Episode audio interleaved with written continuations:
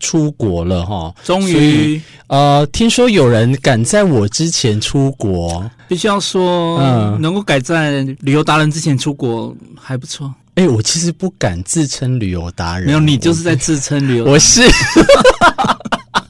文学家家家教一定，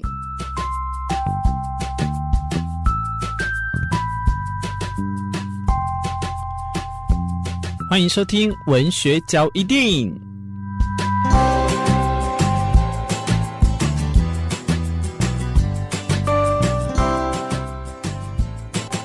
认识我文角的朋友呢，其实一定都会发现，旅行一直是在我文学脚一定里面有一个单元吗？后来我发现，把它升华到就是，你看从旅行，然后讲住宿，然后饭店、鬼故事，什么该有的都有，嗯嗯、然后到跨赛，Oh my God，还跨国有没有？到出国什么样类型？我后来发现，人生的当中，旅行对我是在人生占了很重要的一块。为什么占了很重要的一块？因为呃，出国是在很后面，我大概二十几岁出国，可是旅行是从小，我们知道我们以前台南，所以暑假的时候，我爸妈就会带我来后山，那时候是台东，哎、嗯，蛮、欸、荒之地，我真的必须要以都会人道歉，道歉，我不道歉，你知道那时候过那个南回，真是很多久前去了，三十年前。甚至可能四十年前，因为我出生的时候，我爸妈就带我出去玩了。哦、那时候很像断崖的那种，然后很恐怖的路，这样子就老树花那种。所以那时候我就有一个旅行经，我就很发现我很爱旅行，乃至于到学校的那种远足啊、郊游啊，哦，我前一天都会睡不着觉。很兴奋，这样子必须必须，所以旅行很重要，在我的文学交易店里面也是相对的重要。我不会放过任何一次可以谈论旅行，当然是有意义或好笑的机会。这样，嗯、在这个特辑里面呢，也因为符合了我们呃那时候的开放，出国了哈，终于呃听说有人赶在我之前出国，必须要说，嗯，能够赶在旅游达人之前出国还不错。哎、欸，我其实不敢自称旅游达人，没有，你就是在自称旅游。我是 大言不惭呐，我只能这样讲。所以现在大家听了那么久，听到旁边那个声音就是四 B，久违的四 B，你好，先跟大家拜个早年吧。好这么突然吗？这么突然吗？好啦，当然废话不多说，我们就直接。哎、欸，我发现最近 YouTube 很爱用这一个，就是废话不多说。然后其实他废话就，就跟我前面一样。我想说，那那那那那，你还讲那么多干嘛？每个都马废话不多说，所以简单来讲，你就是敢在解封之后符合规定出国了。那这个有一个意义在，是因为呃那时候大家都很痒，喜欢出国，真的。然后看了好多 YouTuber，然后就一下去韩，因为韩国先开放，后来又泰国，最后好像日本也同步这样子。韩韩日泰嘛，最近就是疯狂在大家的那个。嗯社群软件上面应该都疯狂被刷版了。我就是，所以后来我就尽量就是黑名单或投诉对方这样子。那你跟大家揭晓一下吧，你去了哪里？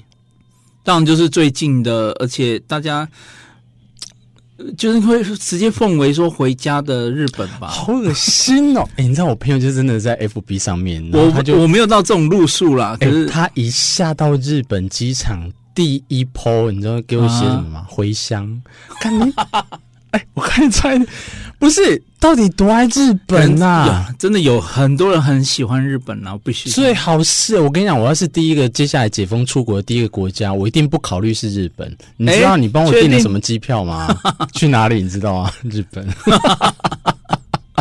好啦，先跟大家讲，这个今天要讲的是这当中发生的解封之后要出国的一些小趣事哦，在这一集里面，首先先跟大家讲，当一有解封的讯息的时候，你是不是就赶快先订？哎，我觉得你那时候很夸张，你是跟我先讨论订什么，你知道吗？其实远在还没有确定什么时候解封的时候，在五六月的时候，我们那时候就在那边。嗯玩笑式的讨论，嗯，啊，结果我想说，好吧，既然都已经讨论了，你没有玩笑式，你直接就告诉我，就直接现场 booking 就定下去那个房间。哎、欸，你要跟大家讲，为什么你是会先订房间而不是订机票啊？你的用意是什么？因为现在那个线上订房网站有一个很非常方便的那个功能，就是可以免费取消。嗯，我觉得大家就是只要有个念头，嗯哼，什么时候大概想要去哪里，你就马上 booking。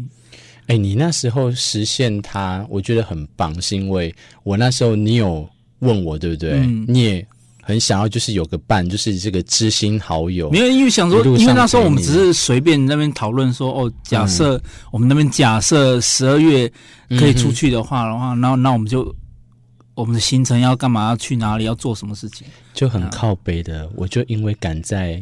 结案我的工作，所以我现在开始要抱怨了吗？就 我就无法去了，就变你跟另外一个朋友成行，啊、而且你在这之前更夸张的是，你 booking 你后来订了好几个房间，是因为听说有很多人要跟你一起去，可是最后又浓缩变成就只有一位代表跟你去，只能说嗯来来去去啦。好，那 booking 定完之后，你就开始有那个动机了，是不是？刚好又等到，其实 booking 之后，大家就放着了，因为那个时候毕竟所有的情况还不明，嗯哼，对吧、啊？你机票订的话有风险嘛？就假设如果那时候还没有开解封的话，不就那个机票就，因为通常我们都会订联航，嗯，不就可能就没办法有去无回？哎、欸，所以真的都被你抓中哎、欸、！booking 完之后没多久，联航就开始说复航了，嗯，那你选了一个 Tiger。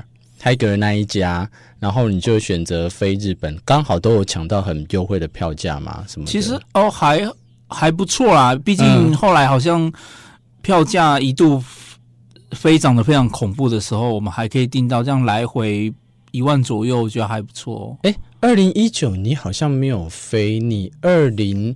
等于是二零一九、二零二零、二零，你这样睽违了四五年，一九二二一九二零二一二二嘛，那你这样的出去，所以大概三年多。你这样的出去呢，怎么样？其实哎，比我想象中的平静啊！我不知道为什么，我没有那么。你说你连上飞机，我觉得，我觉得可能被那个不安感，我觉得被这个感觉给。压过去哦，因为你在太久没有，啊、你还有一个你在出国之前你还没有确诊，你反而是出国之后回来才确诊。对对对，所以你那时候那时候带着一个不安的心情上飞，可是都不会兴奋吗？因为你当然会高兴哦，要出国了。嗯、可是因为就是你看太久没有过海关啊，嗯、或者是这种离离扣扣的那些关卡要过，嗯、就觉得好像，而且。对，大家就会这种感觉。既然你已经讲到海关，那我们就顺势跟跟着讲哦。那你就开始就是出境了嘛，然后入境到日本的时候，嗯、过那个海关，隔那么久，我不知道你之前有没有去日本啊？那隔那么久，你在进入那个海关的那种过程当中，有没有什么发现是哎跟以前不一样了？还是说哎其实也都差不多？还是说哎外语能力的部分是要怎么样什么的？诶我觉得因为这是日本，他们就是会让你在入境之前先。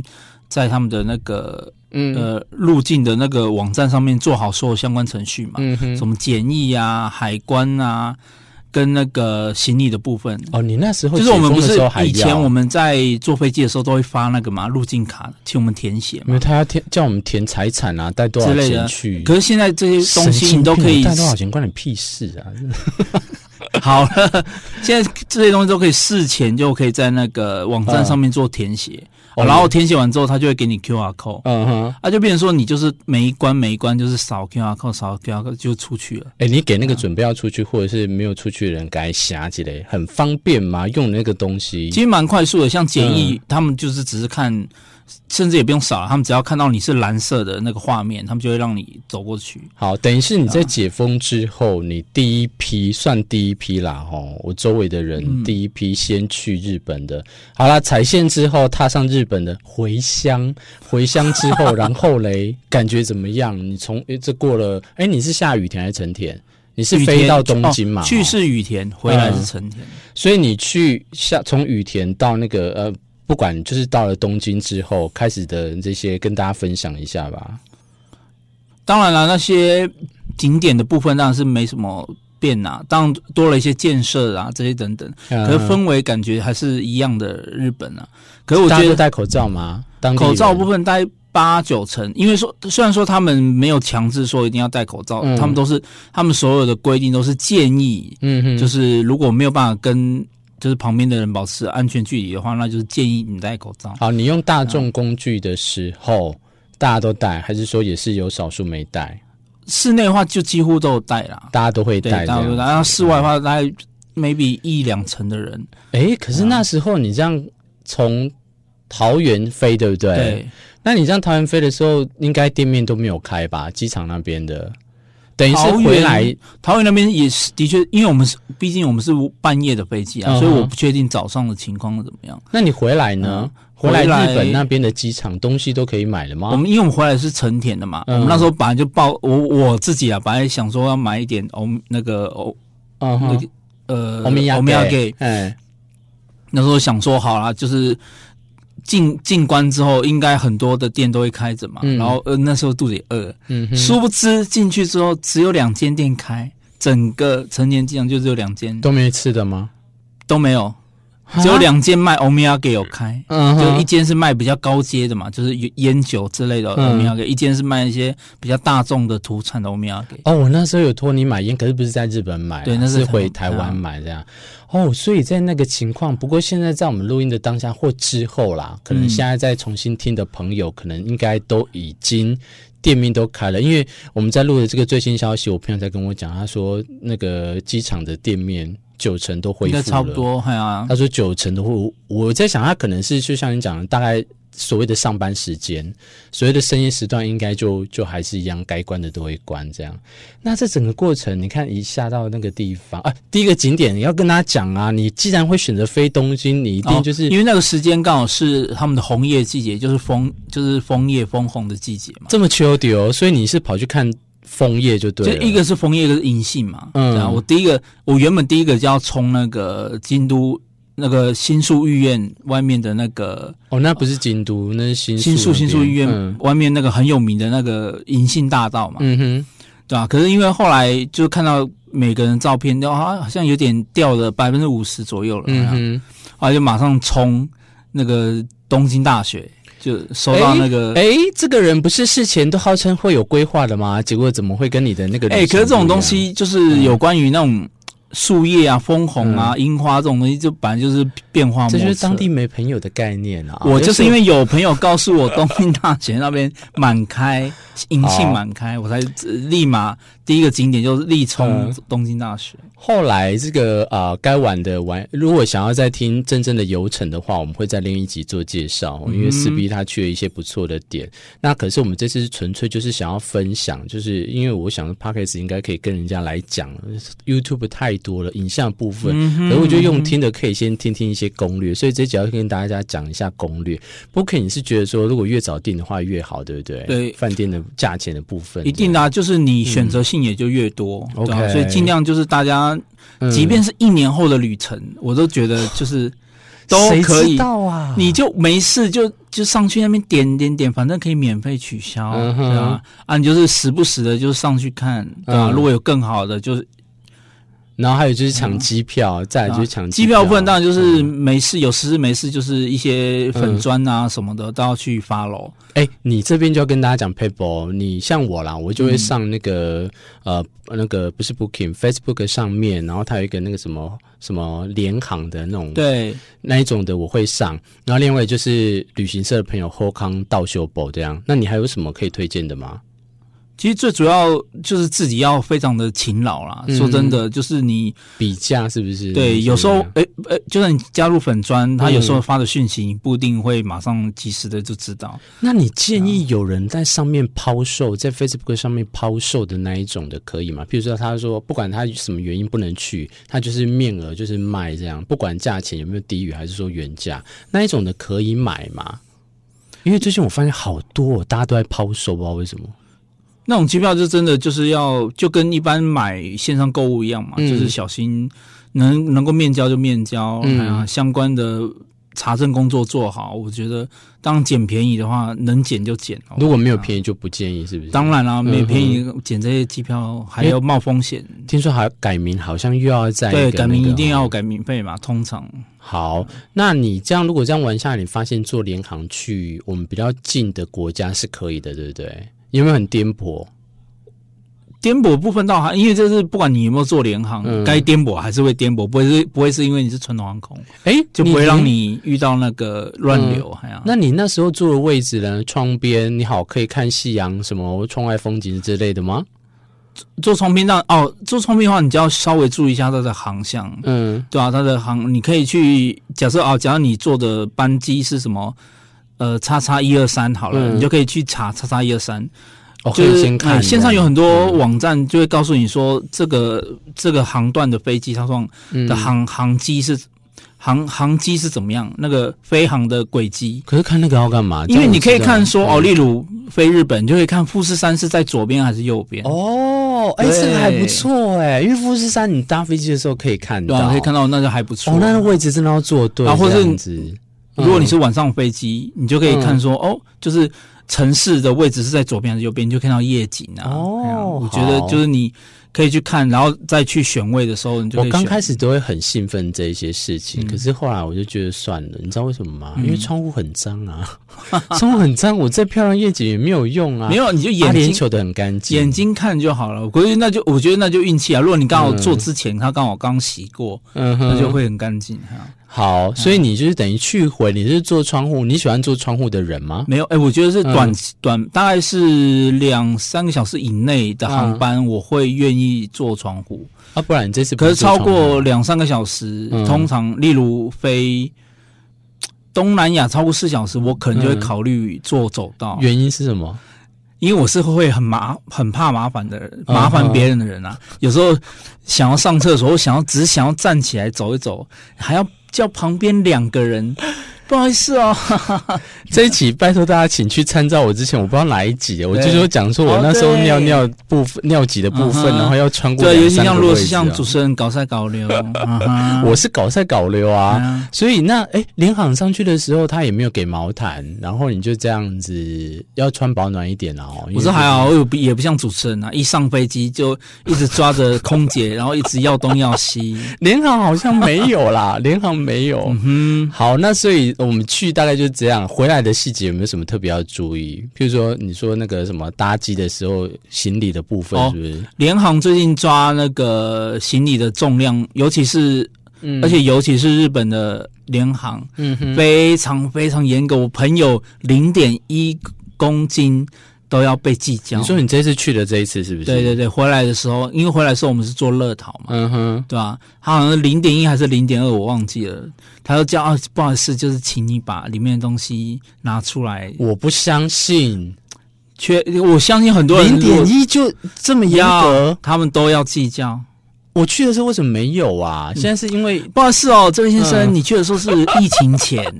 好啦，毕竟你比我先去，而且你这样等于是有。真实的状况这样，好，那所以就是可能大家如果，因为你好像跟我一样，不是一个很爱带行李，就是去买一张能够越少越好。所以你这样子的话，你会建议，如果因为去日本一定大部分人都还是会带很多对欧米亚给对回来的话，那你还是建议他们可能就要先花一小笔钱买这个所谓的行李的费用，对不对？对啊，通常就是嗯。哦，当然有有些，如果你回去的时候就先带好那个大行李箱，那你就是去就必须要买托运，嗯哼，对吧？啊，有些是可能回来再买托运，嗯哼，然后可能就是用那种帆布袋什么的再把它装回来也是可以的。嗯、好，这个也是大家特别注意，嗯、不要为了当天哦，才为了那个行李。来去那边计较这样子，而且联行的话，就是如果是临柜买那些都费用都会比较高。嗯哼，通常都是最好就是你搭机前一两个小时就要赶快。哎，你那天你要回来的时候，你跟我借信用卡花一笔钱，那个是在买什么东西？哦，我有点忘了。位置啊，位置啊，那时候是还没选位。为什么还要选位？选位很重要吗？联行不是都一样，大家都挤来挤去的。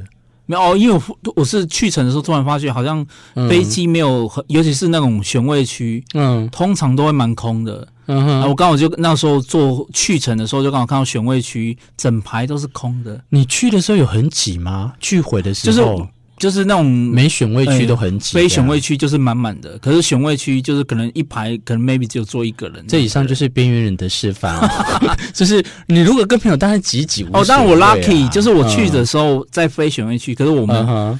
就是我跟旁边的人中间那个位置是空的。嗯、OK，然后、啊、回程的时候我在选位区嘛，一样就是我跟旁边中间那个位置也是空的。我觉得这个就是吼一半一半，你知道吗？我也很喜欢，就是自己可以坐一个位置。可是有时候吼，真的，如果你是跟到那种，我不是在说乘客的外貌或什么，嗯、因为有时候真的体型一一一挡下来之后，啊、你要做什么都会影响。哦，还有一个像，就像我们之前去。嗯，那个欧洲的时候也是一样嘛。哎，通常中间那一整块，嗯哼，因为我是我，因为我坐长途一定坐走道，所以有没有是在是不是在中间那一块就没差。嗯哼，我发现中间那一块很容易就是整排都是空的。没有，我几乎都是右后方，我不知道为什么飞机的右后方几乎对我来讲都是空的。反正我觉得，如果你真的不不用不不不用一次一定要坐那个窗户的话，嗯、我觉得就坐中间区。第一次出国的人应该会想要坐窗户，是啦。然后像我们这种老练的人啊，其实久就就是走道才是王道啊。对，搞塞搞流的人都一定一定会想要坐。也不一定搞，因为毕竟坐坐久了真的脚会酸呢，所以就是必须要起来走一走。这次去的。乐桃跟其他的 Tiger 那一个都很很挤吗？乙具的话，我是觉得差不多，是还不错。我、啊、应该说不是不挤，嗯，就跟我觉得跟一般航空的那个乙具哦，当然那个虎航会比乐桃好一点，嗯哼。然后虎航有个好处是它可以在飞飞机上充电，乐桃就是连充电都不给。啊这就是为什么，然后又在那边计较那个行李重量。我为什么还是非常讨厌乐淘的，你知道吗？因为刚才除了是边缘人四 B 的这个个人的 评价之外，还有因为他也是身为矮矮腿人呐、啊，像我们这种长腿人，我跟你讲，我那时候坐乐桃是狂死，你知道，我也只是飞个东京还是大阪，我就好想死，我那个腿膝盖，他只要每颠簸一次，我就直接去撞撞前面的那个椅背哦。然后后来我就是跟我自己立默默立下约定，不要。再搭 J Star，然后 Stay Star 嘛，对，然后还有乐淘，两个都是挤的跟什么？可是以现在这个情况来说，飞机票那么贵，你、嗯、有时候你只能看价钱说话了，或者是像你讲的选位置，选位置这样子，你选到一个好的位置，你就比较开心。所以我很喜欢做酷航，我不知道酷航是不是因为我帅，还是我腿很长，还是我有力气。他每次都给我安排在那个椅机翼那两边，啊、就是前面位置都好空旷，我就好喜欢。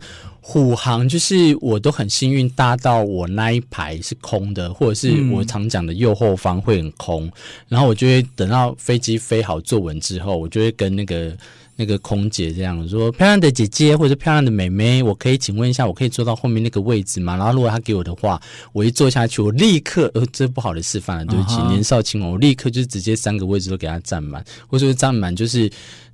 有时候真的会躺着，对不起，这真的都不好示范。可是你知道，很累的时候，我真的就没有办法。好像可以啦，你只要征求同意的话，嗯、对他们也愿意就，就就你就躺直接躺平都没关系。Tiger 的那一家真的很亲切，嗯，所以当然重点是你事前一定要先问过了，嗯、你不要自己那边，嗯。